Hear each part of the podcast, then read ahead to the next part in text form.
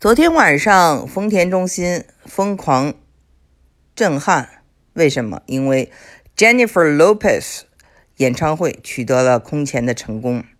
Jennifer Lopez 是拉丁裔，所以呢，我感觉整个休斯顿的拉丁人都涌去了，非常有意思。嗯，一票难求，我的票是最后买的，因为本来暑假。没有计划要待在这里，呃，所以位子不是很好，嗯，但是呢，还是能够感受到 Jennifer Lopez 她呢演出，呃，就是花样很多啊，有烟火呀，有呃这种激光啊，有各种投影啊，还有很多的这种伴舞。啊，都非跳的非常的嗯好的这种伴舞，还有服装非常讲究，呃，中间的这些摄影啊、灯光啊、LED 灯啊，都都非常讲究。我呢也去听过麦当娜，也去听过瑟琳迪昂啊，赛琳迪翁，也去听过王菲啊，听王菲是。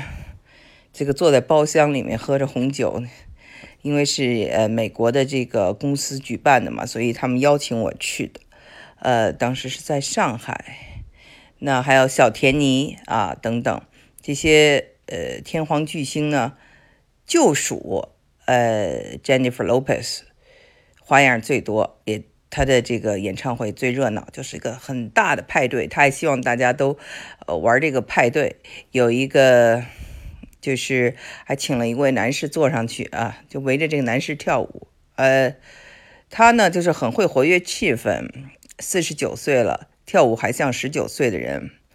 我跟大家讲讲 Jennifer Lopez 这个人啊，他是一个特别成功的故事。他他开始呢就是呃演电影的时候就已经是呃拉丁裔最早的一位。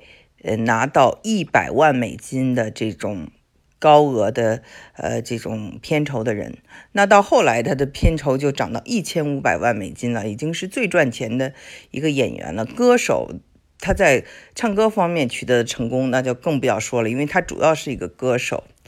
呃，那么之后他就还做了这个 J Lo 的这个衣服的品牌。呃，当时我记得我去梅西店啊。都是他的衣服，非常厉害。然后他又做香水他做香水呢，全世界卖的就是好多国家呀，数不清的国家都是销量第一。然后还开餐馆，然后自己又这个公司啊，做一个演艺公司，自己拍电影，所以非常厉害。他是怎么出名的呢？他是拍了一个电影啊，叫做《Selina》，Selina 就是。呃，一个墨西哥裔的麦当娜啊，当时呢就是这个女女生呢就是德州长大的，呃，她呢二十四岁的时候被她的前粉丝俱乐部的这个主席给射杀了，所以是一个非常悲惨的故事。呃，他去世以后呢，呃，这个当时的德州的州长。呃，就是小布什啊，以他的嗯叫做 Selina 日啊来追思他、纪念他。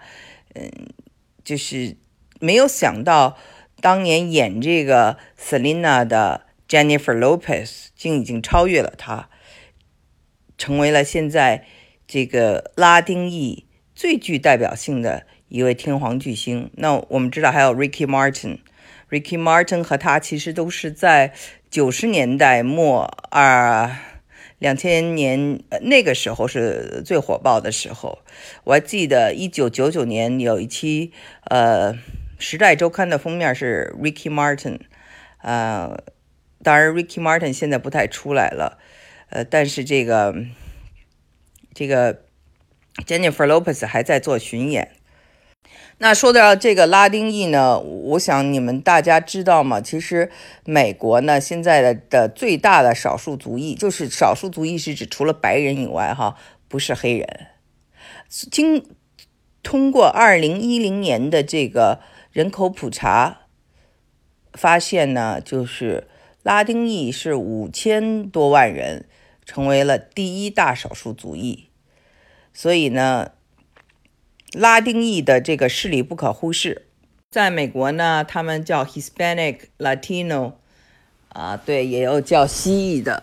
嗯，我呢，当年在加州生活的时候就觉得，哇，怎么这么多的，嗯，墨西哥裔呀，西班牙裔呀。到了德州才知道，那算什么呀？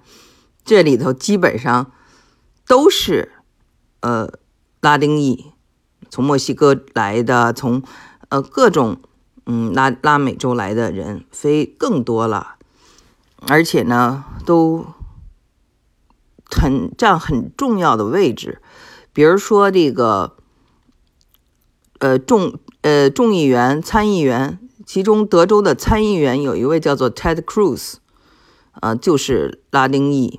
他的父亲呢，就是古巴来的难民。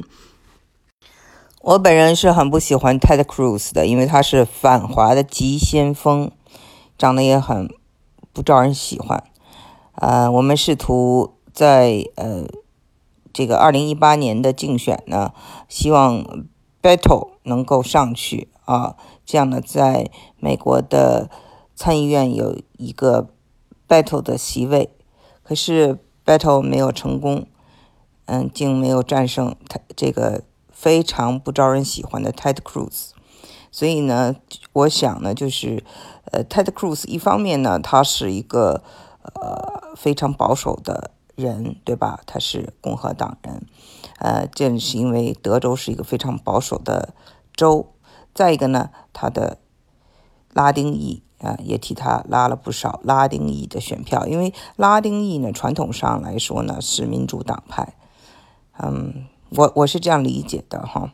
那好啊，这个除了他，我认识的这个休斯顿的以前的副市长，现在是警察局长，他叫做冈萨雷斯哈，Edward 冈萨雷斯。这冈萨雷斯的名字一听也知道就是蜥蜴。应该还有很多哈，大家如果呃感兴趣的话，可以了解。就说蜥蜴，呃，在这个德州，它是非常有势力的。那么，所以呢，这个昨天，这个 Jennifer Lopez 来到了这个休斯顿，是这么的受欢迎。嗯，他呢，其实呢，也有很多人对他流言蜚语。